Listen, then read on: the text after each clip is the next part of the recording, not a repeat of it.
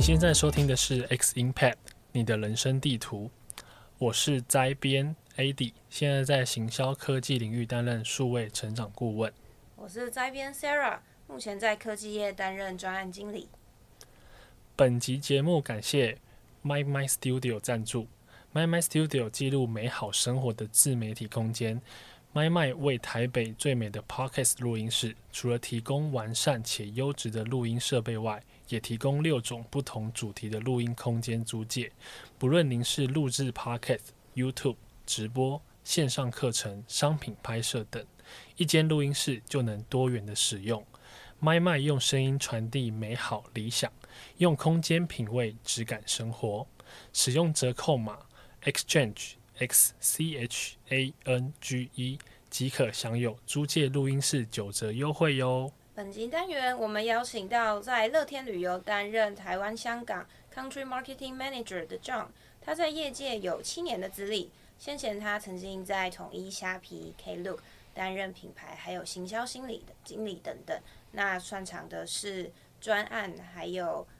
行销管理。相信大家一定迫不及待想听听 John 分享他在快消、电商和旅游业等面对最终消费市场的经验。那我们就来马上欢迎 John。嗨嗨，大家好，我是 John，然后现在在台湾的乐天旅游，然后做行销经理。那主要就是负责台湾的整体市场行销。谢谢 John 的介绍。您刚刚说到现在是担任台湾、香港的行销经理，可以请 John 分享一下这个职位的任务以及工作内容是什么吗？因为第一个是它是一个很日商文化的公司，所以有一个很有趣的点是，我其实，在台湾有点像是类似有一点点台湾负责人的感觉，因为有时候它里面会有一些台湾公司的协调啊，或者日本公各家公司的一些讨论，都会直接找到我这儿。照理讲，还是一个行销渠道的一个铺陈与推广，像是那种啊，brand marketing 啊，performance marketing 的一些监控，然后还有像是 campaigns 的规划以及成效的回馈，然后以及最后的整体的一个在台湾的一个 business performance 的一个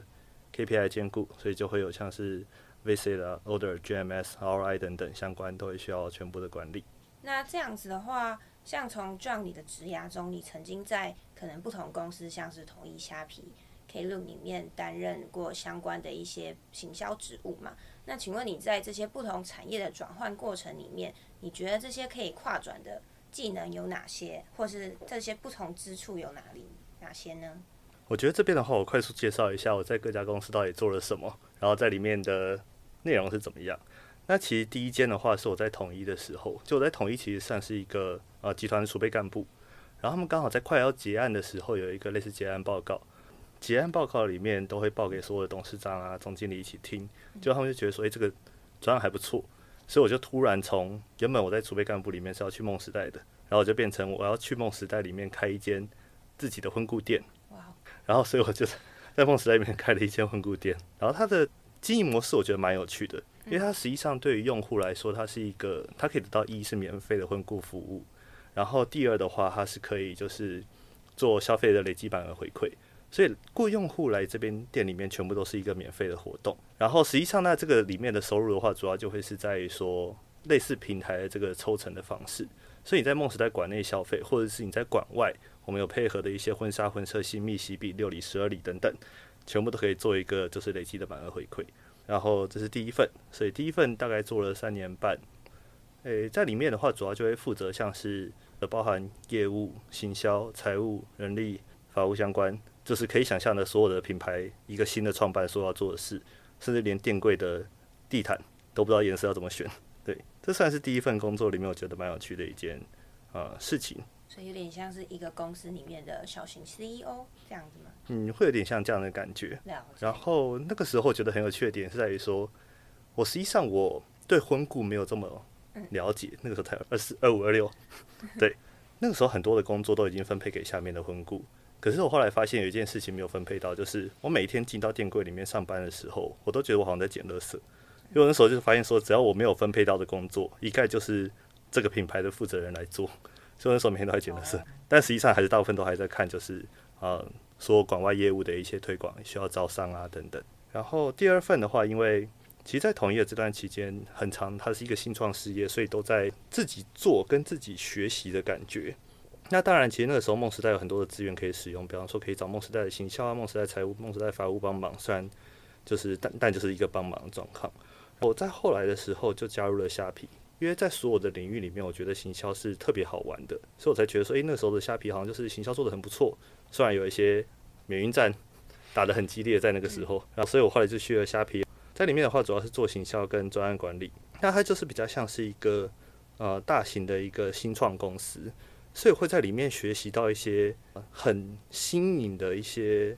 可能行销的一个整体规划跟操作的方式，也是第一次真的看到这些大型公司的一个呃操作。然后在下皮大概两年半的时间，后来就加入 Klook。Klook 的话主要就是做呃行销管理，那在里面大概是一年的时间，里面就有包含到整个就是呃 Martin Channel 的行销，还有一些像是 SEM 的对接，然后还有像是 CRM 的操作管理等等，还有 Campaign 的规划。然后同时还有负责的像是 EC Management、EC Commerce Operation，但那个时候同时就会监控就是整个平台上各个 feature 的一些啊、呃、操作内容，然后会去做一些测试。然后另外还有类似像做一些专案，那那专案就变得有点像是小特助的感觉，因为那个时候就会在里面帮我的啊、呃、主管，就是那时候的总经理一起去写一些，比方说 weekly 啊、monthly 或者是 quarterly 相关的一个报告内容，所以算是。蛮全面的，然后最后就在乐天旅游。那乐天旅游的话，现在就是做台湾、香港的行销，然后还有一些我觉得比较有趣的，可能是一些跨国的方面吧。了解，所以在这些不同的工作里面，他这些不管是负责产品或是任务，他都是跟行销还有专案管理有关的吗？对，都可以去运用。那刚刚 John 提到，就是说在不同的公司里面的一些呃职务或是职涯转换中，其实我们也蛮好奇的，就是像统一可能本身就像刚刚提到是台湾企业，那虾皮、Klook、呃乐天旅游本身都是外商来台设立的分公司，那尤其像是虾皮或乐天旅游都是注册在新加坡，那 Klook 是在香港。这些不同的公司文化中，或是在跟内部的一些同事沟通合作上，有没有一些观察或者是特别有趣的事情可以和大家分享？这我先从统一开始讲好了，因为统一集团变基本上是台湾一家很大的公司，所以它里面其实是有有一个专案要过的时候，它是一个层要过层层的关卡，然后甚至会用到所谓的千层，就是这是我第一次学习到如何使用呃呈请合适这类型的字眼，对。然后它的这个签呈也很特别，它是要真的使用，就是用用笔去写的，不是一个电子化的过程。所以那个时候我们在获得回馈的时候，我们甚至也是获得用笔写下来的回馈，有一种哇，就是圣旨到圣旨回来的感觉，真迹的感觉。对对对对，真机的感觉。对啊，然后我觉得在统一，因为它是啊、呃，相对来说是跟前面几家比起来是台商。然后我觉得台上有一个很重要的点，尤其可能我在高雄的关系，就是我觉得人情味是一件。非常重要的事情，因为不管是我在统一，或是我在呃统一的时候，跟其他的公司在做讨论的时候，基本上全部都是他们就有点像是我的朋友，然后他们会告诉我说：“诶、欸，基本上因为我们已经有点关系了嘛，所以我们可以呃要做哪些活动。”然后他们有时候也很长，我们那时候会做一个就是像结婚采购节，不知道你们提过这个啊？都还看都还没结婚 之类的吗？就是它会有点像是一个呃结婚市集，对，所以你就可以在里面直接去找，就是什么婚纱啊、婚摄、新秘、喜饼，然后还有钻戒等等相关。那这种对啊，其实很像是我们一般去逛那种什么文创市集的感觉，只要真的就变成以结婚为主题的高单价版本的市集。好，诶，在里面的话就会是对，就是如果说今天没有认识这些厂商，其实在一开始是很难打进这个市场。那那个时候，其实这种类似的结婚采购节或者结婚市集这种活动，其实是那个时候最大的。算是最大的一个客源的一个方式。然后我觉得在统一的话，还有一个就是很有趣的点是，统一应该已经有五十多年的一个呃历史，所以是他们是非常想要去聆听年轻人的声音的。那基本上那个时候储备干部进去的时候，很常都会是我们这边想要怎么规划，然后主管可能会给一些内部的一些经验分享，那就会让我们尽量的去做操作。我觉得这个是在统一里面就是蛮有趣的地方。接下来在虾皮的话，我觉得它就会是一个呃新加坡商嘛。新加坡商，我觉得它就会有点很直接，就是在所有的小组讨论里面，我们基本上它都是一个非常开放讨论的。所以虾皮虽然人超级多，因为虾皮公司就有两千多人，去掉客服可能有一千五百多人，在里面的时候，常常会有那种动不动就是三十几个人的会议。那这种会议其实很可怕，你像看嘛，你今天跟一个，其实像是跟一个高中一整个班在一起开一个会的感觉。对，对啊。其实，在那个时候，很多人可能就会选择不太讲话。可是，在虾皮这么多人的状况里面，你就可以想象成是说，只有非常少数的人在做规划，非常大多数的人在做执行，是类似像这样子的分配。所以在会议里面，如果你没有去讲出你的声音的话，我觉得那个你在虾皮里面为什么需要你加入这场会议的感受？对，所以它是一个非常开放讨论，然后也需要你去加入讨论的一个地方。然后它的变化也非常快速，就是甚至到比方说双十一的前一个晚上，我们可能还决定说啊，这个我们哪些东西要怎么调，哪些东西怎么设。然后他们的 GD 也很有趣，就是我们在双十一上线前，它可能就是我们有一个类似 D 减一的一个活动，它就是会有上线前可能最后半小时或者上线后的半小时内。呃，GD 跟业务跟行销全部的人都在线上，我们就会一起去做最后的调整。对，它是一个很像有点像军事化的感受，就是它有一个 D 减三、D 减一啊，所有的改变全部都要在这个时间段发生。对，他就不会再接受你的一个变化，在那个时候。对，可是低减一是一个很可怕的事嘛。然后虾皮的话，就是就就是很结果导向，就是你做了什么哪些规划，那就是最后就是看结果。他不管你中间过程，在 Klook 的时候。Klook 相对来说，它我觉得比较特别的是，我我没有办法用这样去评价港商，因为我觉得 Klook 是一间相对比较特别的公司吧。就是在 K 路的时候，我觉得他的感受比较像是因地制宜，就是你想要做什么，其实老板基本上就是让你放手去做，你就是最后报你的成果。我觉得这件事情相对很有趣，就是好像有一个大方向，就是基本上都还是从业绩，但你要做的事情基本上不会有太大的一个限制。那这也是我在 K 路里面算是很吃瘪的一个地方吧。就我在 K 路其实只待。待快一年的时间，那那个时候因为我刚结束虾皮的这个职涯，那虾皮是一个非常就是竞争很激烈嘛。如果你不是做规划，你就是永远做执行。那永远都做执行也没有不好，但你在转换工作的时候可能会有点难。所以在 Klook 的时候，那个时候我就接了非常多的工作。我原本进去其实是 Marketing Manager、Project Management，就这样子而已。结果没想到后面就是像刚刚讲的，做了一大堆，甚至每个礼拜的 Weekly，我还会报全公司的 Performance Analyzing 的这些，所以你就知道那个时候其实是哦非常快乐，每天从早上十点工作到凌晨两点，然后 Weekly 的前一天工作到凌晨四点。所以是自己争取自己想要做的事情来看，来就是让老板看到你的表现这样子吗？对，所以那个时候把从 Project Management 变成把 E-commerce Operation 也并进来，然后 Localization 也并进来，对。那你的主管会是香港的老板还是台湾的呢？我那个时候的话是台湾的老板。哦，嗯，然后再往上一层就是香港的创办人。对，那很扁平化的组织感觉。嗯，Klook 相对来说，它虽然是一间新创公司，但它其实比虾皮有更长一点的历史。嗯、可是 Klook 的人相对虾皮来说非常的少，在办公室里面大概只有五十人左右吧。嗯，对啊，嗯，其实相对来说是人很少的，所以。也不会太难沟通，然后最后就是乐天旅游啊，乐天旅游我觉得非常有趣，它就是真的很日商的一个日商文化。乐天在日本大概有二十五年的一个历史吧。我在日本的朋友他们就说它很像黑道，就是一个非常相对还算新的公司，但他们就是有非常多的事业体。就乐天其实是非常可怕的，他们这个多角化经营非常多，包含有像是乐天市场、乐天信用卡、乐天银行。Rakuten Medical，它是就是做一些类似那叫什么癌症相关的一些内容的研发，然后还有 Rakuten Advertising 做一些广告相关行销，Rakuten Insight 做问卷调查，然后 Rakuten Travel 就我现在的公司在做旅游。那尤其像 Rakuten 一七八，就呃乐天市场跟乐天旅游，它在日本应该算是啊、呃、旅游的部分我知道是第一大的，那市场的部分在日本应该算是很大的一间公司。哦，像在台湾甚至还有棒球队，就是还有啦啦队，大家可能对啦啦队比较熟悉，对。然后我觉得在里面的话，有一些很有趣的故事也可以分享。像那个时候，因为常常有时候我们会去日本开会，然后之前会去参加类似他们的一个 Bucho Camp，呃，他们的 Bucho 在台湾有点像是部长，可是在日本他其实是类似总经理或副总以上的 level，所以算是一个很高 level 的人。我待在里面是最年轻的。那个时候先要先讲这个故事。日本有一个东西叫做农民开，农民开代表的是畅饮会，它就是。一边喝酒一边聊天的文化，在台湾就是所谓的应酬。那在日本有所谓的就是饮み会、二次会、三次会，它就是所谓的就是有一次会、二次会、三次会，那基本上就会一直喝酒，然后一直聊天。他们的这个饮み会很特别哦。台湾的应酬基本上就是大老板们坐一桌，然后小小职员们可能坐其他坐其他桌。那在日本的这个饮み会，它其实是 比方说这一桌有四个人好了，那就是老板会在这四个人里面，然后其他三个是可能新的员工。嗯，那一桌又是有一个老板，反正就是每一桌分配一个老板，然后我们这些小伙伴们就要就是协助去照顾老板。对，所以那也是我第一次去体会所谓的呃，在日本要帮别人倒酒的文化，因为他们真的就是要努力开话题，然后新进的人大部分要想一下农民开的场地要去哪，然后甚至你还要你可以开要先去规划，不然他会觉得你规划不周，然后还要倒酒，还要想话题，对。那是我觉得一个蛮有趣的事情，但因为我本人自己很喜欢喝酒，所以那个时候就还蛮喜欢就是这种活动的。哦对，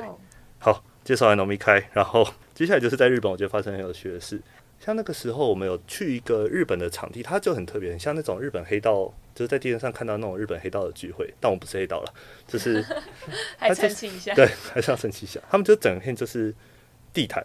然后大家是有点就是跪坐在地上的，嗯那后面当然还有一个类似那种地板上的那种椅子。就是没有没有脚的椅子，然后前面就有一个小桌子，然后服务人员就会一路跪，从第一桌跪到最后一桌，然后去送餐这样子。你可以跟旁边的人离很近，跟对面的人离很远。敬酒的时候就有一种就是有一种那个兄弟，就算不能同年同月同日生，但能同年同日 同日死那种感觉。这是我觉得就是蛮有趣的一个餐厅。一开始的时候我还想说，大家日本人吃饭会不会就是不会太靠近？结果没想到在那个场地下，就大家一喝酒以后。就有财务部的那个总负责人，就是突然跑到我的这一桌对面坐下，然后觉得天呐，很害怕。结果后来才发现，大家在喝醉酒以后就会到处乱跑啊，到处乱换位置这样子，就是还蛮有趣的一件事。在那个时候，就有一个呃，算是业务的总负责人，然后他就是一过来就搭我的肩，他就说啊，就是 John，他们都讲英文了啊，就是 John 辛苦你啦，我知道你就是哎，在这间公司下很辛苦。然后我就立刻，就是他就搭我的肩膀，然后我就立刻搭了他肩膀，就说啊，对对对，你懂你懂这样子，就很像就是台湾很常这样嘛，就是老板这样搭你啊，你也就是跟着一起，就是像聊天，好兄弟这样子聊天。结果没想到，就是过了两天以后，韩国的呃行销的负责人突然跑过来跟我说，John，你那天是不是搭那个什么业务的那个谁谁谁的那个肩膀？嗯，我说对啊，他说你怎么可以搭他的肩膀？嗯，他是那个谁谁谁谁谁呀，我的天呐，你竟然搭他的肩膀！我想说，他肩膀哪里做错了吗？然后我后来回台湾以后，又再跟一个有呃台湾的日本同事就是确认一下。我说：“我我跟你说，我我那天跟那个谁谁谁喝酒，然后他搭我的肩，我搭他的肩这样子。”他说：“哦，你可以，但我不敢。”那个主管是日本人，是日本人。哦，我们去的那个会里面几乎全部都是呃，就是日本的高级主管。哦，所以都是比较高层一辈的。对，然后我就觉得嗯，非常的有趣。对，这是其中一个了。然后，当然喝完酒以后，我们后来又就去进到就是你可以开，就在房间里面继续喝，然后聊了一些很五四三的话题。在日本文化里面，还有一些很有趣的。日本里面很盛行这种 as a one team 的一个结构，就是这种工作方式。这在我一开始从虾皮转换到就是乐天旅游的时候，其实觉得是有点不适应的感觉。因为虾皮基本上就是单兵作战，就是我这个任务就是交给你。那你要怎么做，就是我不管，但总之就是你的成果要交出来。嗯，但日本的感觉是，我就是跟你是你的好伙伴，是我会跟你一起努力。但如果你今天我在跟他讲需求的时候，因为在下皮讲需求，基本上就是，诶，我需要什么东西，你几号以前要给我，那你什么时候可以完成到什么程度？对，中间有任何状况回报，是类似像这样子的。可日本就是，我如果突然压一个 d a y l i g h t 然后突然跟你说要要求到什么样的成果，他会觉得好像很怪，又好像我们是一个不同的 team，所以我在要求你这个 team 的要怎么做事，对，就会变得很奇怪。然后就会衍生出另外一个日本比较以前的那种文化，就是日本在很长的时候，以前会可能会就说，我先说这个只是代表我自己的感受，不代表就是全部的立场。好，那个时候我们就看到一个故事很有趣，就有一个呃外国人跟日本人在讲一个专案的沟通，嗯，然后那个外国人在一开始就是进来的时候就讲得很开心啊什么什么的，然后日本那个日本同事也就说好好好好好，就是我们会努力，然后就快到会议结束的时候，他就提问一个问题，他说可是我们这边其实还蛮忙的，但我们这边会。尽力看可不可以帮你去完成。那这个其实后面当然也是很多的故事，就是说他们在后来在很多，比方说一些会议，可能男主角还迟到啊，或者什么什么的，就是那个外国人还迟到，对啊。那后面他讲这个故事，其实是在说，在日本的时候，常常他会有一个不太敢太直接的跟你去说 no 这件事情。就算他做不到，那他确实也有努力尝试。但我觉得这个在工作里面其实是一件有一点点奇怪的一件事。我觉得这个是在里边还蛮不一样的地方。但当然有好处，好处就是说你其实在日本这件事情啊，日本这个 as one team 的时候，你几乎找很多不同 team 的人帮忙，他们都很愿意帮忙。大家都是以团体为导向来去合作，这样子来看，没错。好，然后最后的话就会是，呃，日本所有的信件跟所有的申请流程都是超级无敌长的。对，举例来说好了，那个时候我要申请一个 VPN，就是 VPN，这应该不用再多介绍。对，因为 VPN 的介绍就有三十几页。对，如何申请 VPN 又写了三十几页的那个 PPT slide，、oh. 然后最后还有一个，你如果申请 VPN 遇到什么问题的 QA，还有三十几页。当你获得了这三份不同的档案的时候，你会天哪！我只是要申请一个 VPN，一般来说是一个半小时内可以解决的事情，但搞这些所有的东西还全部换成英文版，你知道这件事情就变得有多难。而且当你想问的时候，还有点不太敢问，要给了你一个三十几页的 Q&A。很像是我没有看这 Q&A 就跑去问你问题，好像我没有在做功课。嗯，对，我觉得这个非常的有趣，也有很多人不太适应日商文化的地方，就是什么东西都很长，然后有时候还没有结论。就像我跟别人要谈合作，然后结果他就是回了我一个说，呃，我请问他说要不要签这个合约，他说哦，就是 John，就是感谢你，真的就是很辛苦了你了这样子，然后谢谢。他说啊，我没有得到答案呢。对，没有正面答复。对，然后我就一样就跑去问那个日本同事，他说。他不要签约，我说你怎么看得出来？说最后一句写 Thank you。哦，我所以没有没有说好就是不好的意思，这样子。我后来发现，很长这个 Thank you 的，就是如果没有说好的 Thank you，很长就是不是没有很要，嗯，不要。天哪，okay, okay. 我怎么也变得有点那个哇，婉转，很委婉，真的。那如果从刚刚 John 你分享的工作环境里面啊，可以进一步了解说乐天旅游它是怎么定位行销这个职位的吗？它是以国家或是以产品来作为分类的吗？在乐天旅游的这个行销的话，呃，它主要是以国家去做区分。所以像我这边的话，主要就是算是台湾、香港的行销经理。可是我我的小主管他其实是在香港，那他其实是副总，他就是台湾、香港区副总。可是因为我们现在的人非常少，所以基本上我这边的话就会是负责台湾，然后我的主管负责香港、韩国，还有一个同事。那另外还有一个英语系国家，就像呃新加坡啊、啊菲律宾、马来西亚等等相关，就是这些可以直接用英文去做沟通的。还有一个英语系的一个负责人。那基本上就是在日本外的人去掉翻译，大概就是我们这一群人。在里面的话，主要负责的内容其实就跟行销有大多数内容就很像，就是。行销市场从一开始的行销市场调查，到后续的行销活动规划跟渠道的铺陈，然后我们把它拆成 brand marketing 跟 performance marketing。嗯。performance marketing 主要就在日本，然后可以一次就是去做各国的一个规划，然后 brand marketing 主要就会是各国，所以 brand marketing 可能就会像是 PR、mass media、social、word of mouth、KOL、video、YouTube、affiliate。那 performance marketing 就是一般的 SEO、SEM 啊、Google Display 啊等等相关。饭店业里面比较有趣的话，可能就会像是。Meta Search 就是很多饭店，这个在应该算是只有在饭店会做类似这样的行销，像是 Trivago、TripAdvisor，还有像最近很红的就是 Google Map。呃，不知道你们最近订房是怎么订的？但就是现在你只要在 Google Map 上面，然后你搜寻那个饭店，基本上你就可以一次看到大量的一个平台，然后它就写时间啊，跟你的呃人数嘛，然后就可以看到就是各个平台所提供的一个价格。所以像 Meta Search 就基本上就是它这种用云引擎去抓你的这些平台的数据。然后去做上线，那我们也可以用付钱的方式让自己获得比较高的一个推广。那是在饭店里面比较特别的一个行销渠道。然后去掉呃渠道的铺陈，接下来就会是 campaign。campaign 基本上就是在我这边发生的，可能就会是我们会有一季一次的 super sale，就是三六九十二月。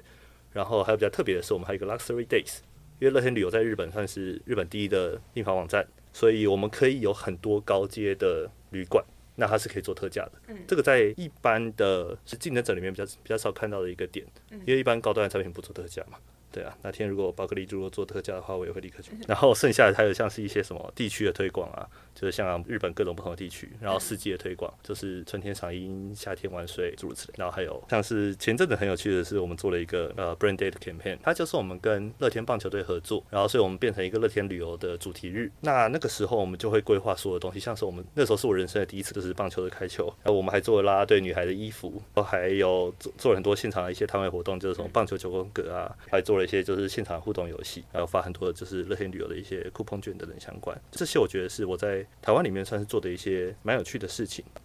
在前几个礼拜的时候，我也刚好从日本回来，然后我们就找呃林香跟我们一起去，就是拍就是日本的一些高级饭店。嗯，对啊，那就很期待，就是后续可能十月底或十一月初的时候它会上线。那个一拍就是什么五天四夜，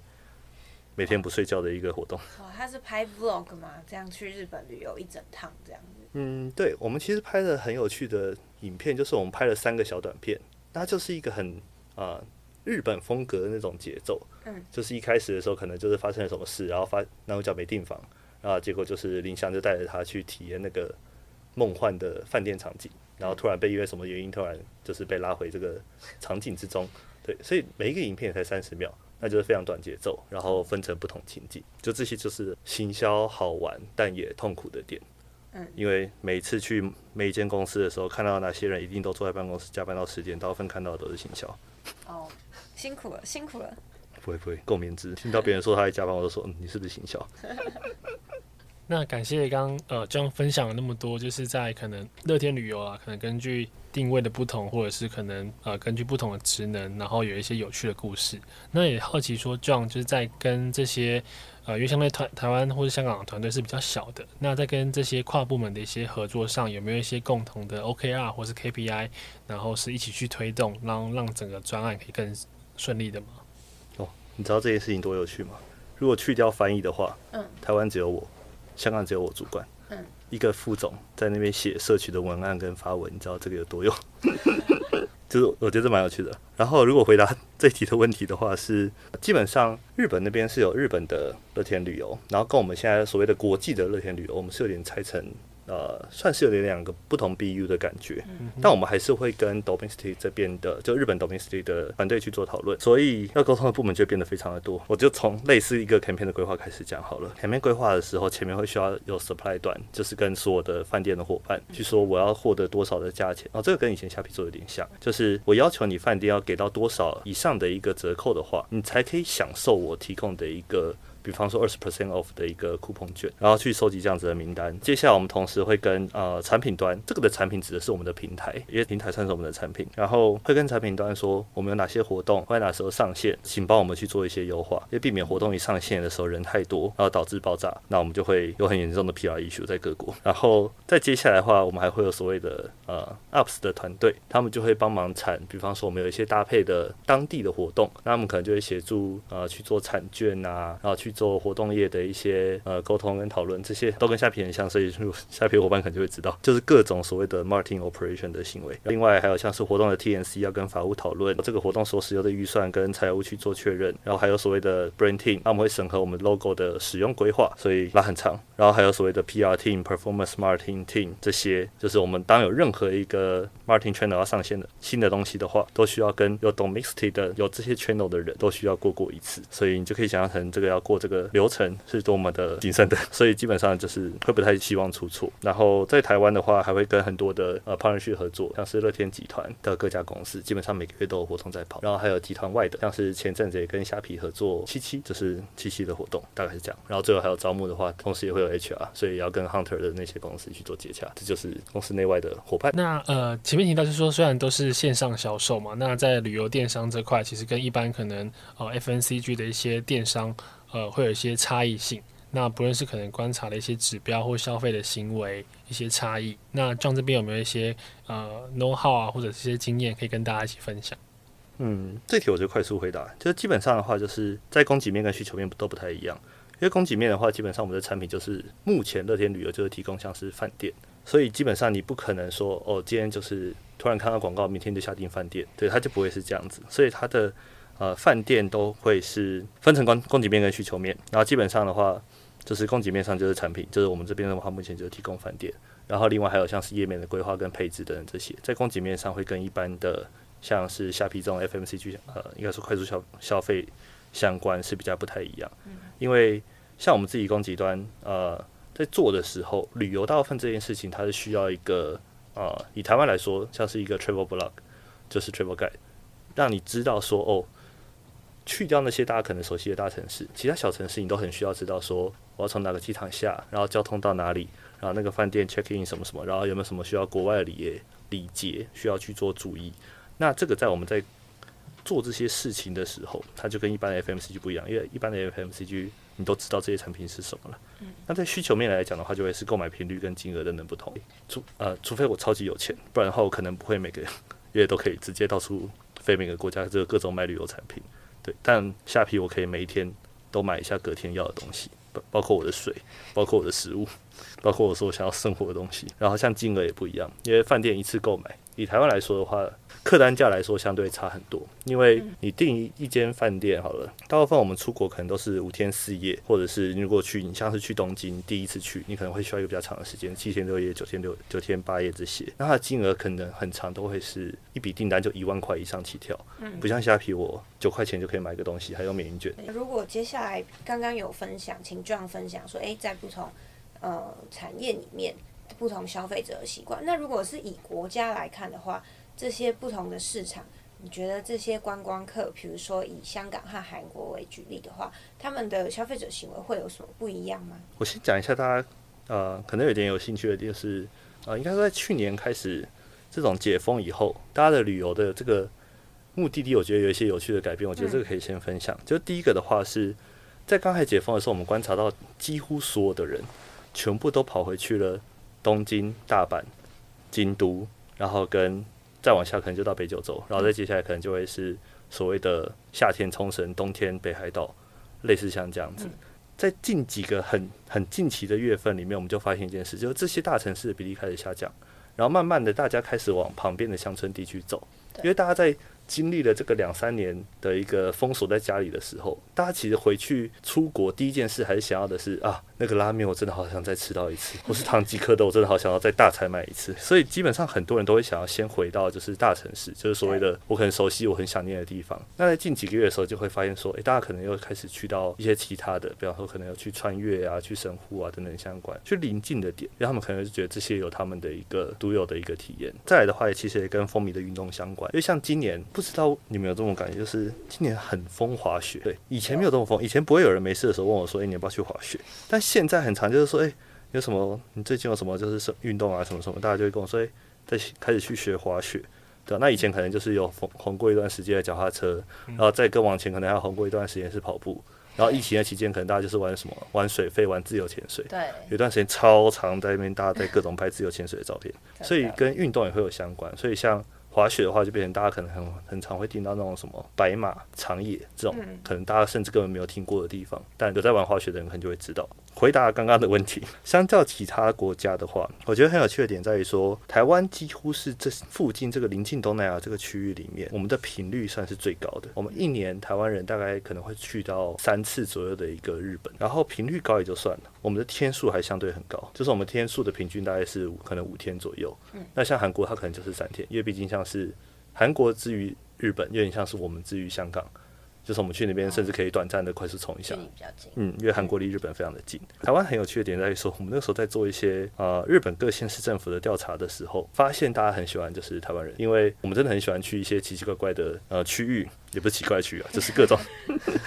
比较乡村的区域，我们也都会去。再加上我们的消费其实不低，我们在住宿跟购物的这个消费金额，我们甚至超越香港跟新加坡。大家可能没有计算过这件事，但是大家很常在出国的消费，可能都会是你的一个月薪，差不多你的一个月的月薪，差不多等于你一次出国的一个费用。大家应该都不敢算其实。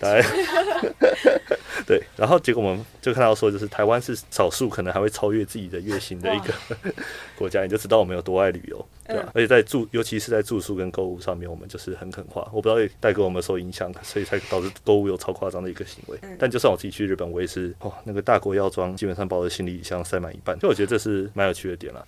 我们其实也观察到，就因为呃疫情的关系嘛，前两年就是大家都是没办法出国旅游。疫情恢复之后，大家也产生了报复性旅游的一个趋势。这样不知道怎么看，说在这个产业上来说，这样的报复性旅游可能还会持续到什么时候？其实那个时候我一开始在还没有解禁的时候，然后就是类似就是开始准准备加入这间公司，我就很期待就是报复性旅游到底会有多么的报复性。但实际上来说，真的没有想象中的那么好。现在整体的复苏率就是相比我们在二零一九年的一个水准。直到今年的七月左右的这个时间，它其实复苏率大概也才六成左右，所以其实相比以前，我们是旅游的人数是没有这么多的，而且航班的的次数也没有这么多，航班的数量没有那么多。然后也可能大家有看到新闻，就是饭店业的人其实也都还没有非常完善的准备好，所以有各种原因导致就是现在的整体复苏率其实是没有非常好的。会持续到什么时候？其实大家都各自用猜的，因为真的都是说不准。对啊，那我们现在看的话，可能就会是未来半年到一年半，就是这个很长。的一个时间，才有可能回归到可能二零一九的水准。对啊，我们知道乐天旅游它是日本的线上订房网站的领导，所以从高阶的像五星级饭店、度假村到日式旅馆都有很多多元的选择。像是现在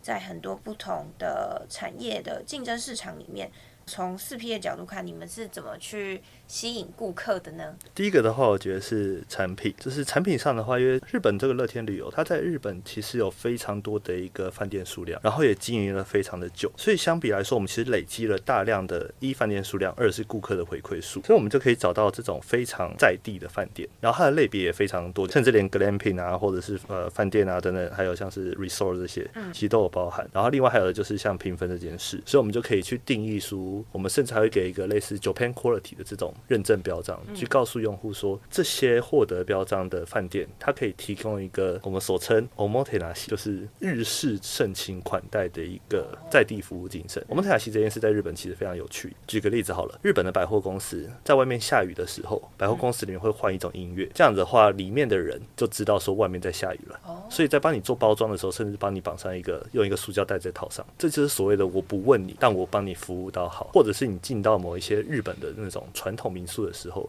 你进去脱鞋，大部分都是你的鞋口是朝内的，可是饭店员可能还要帮你转回来，变成你回来的时候就是鞋口就是朝外，你就比较好穿，就这种很体贴的一个精神。所以这是在产品部分，然后地点的话，基本上我们就是平台网站，所以平台网站就是要设计符合用户所需要的使用的一个规范啊，然后还有就是呃可能一些特殊的功能。那在我们的站上的话，可能就是比较有趣的是，我们还可以预定呃饭店的晚餐，你想要选择吃和牛啊，或者涮涮锅这种是比较可以啊。在我们平台上面做操作，然后最后第三个是 price。那 price 的话，基本上就是用户在做选择的时候，很常像刚刚讲的，我们在 Meta Search 里面去看哪一个价格比较好。因为就算我们不是一个打价格战的一个品牌，但用户在考量的时候，价格还占了一个很重要的点。所以在对外跟所谓实际操作的时候，还是会稍微去做这种行销方向上面的沟通。那价格上当然还是要赢别人，或者是至少要所谓的 meet 其他公司的一个价格。那最后就是促销的话，就是像刚刚讲的，在台湾有做一大堆的当地活动跟推广。那像其他可能 Agoda 不一大康，他可能就没有在台湾有在做过多的一个推广。谢谢 John 今天精彩的分享。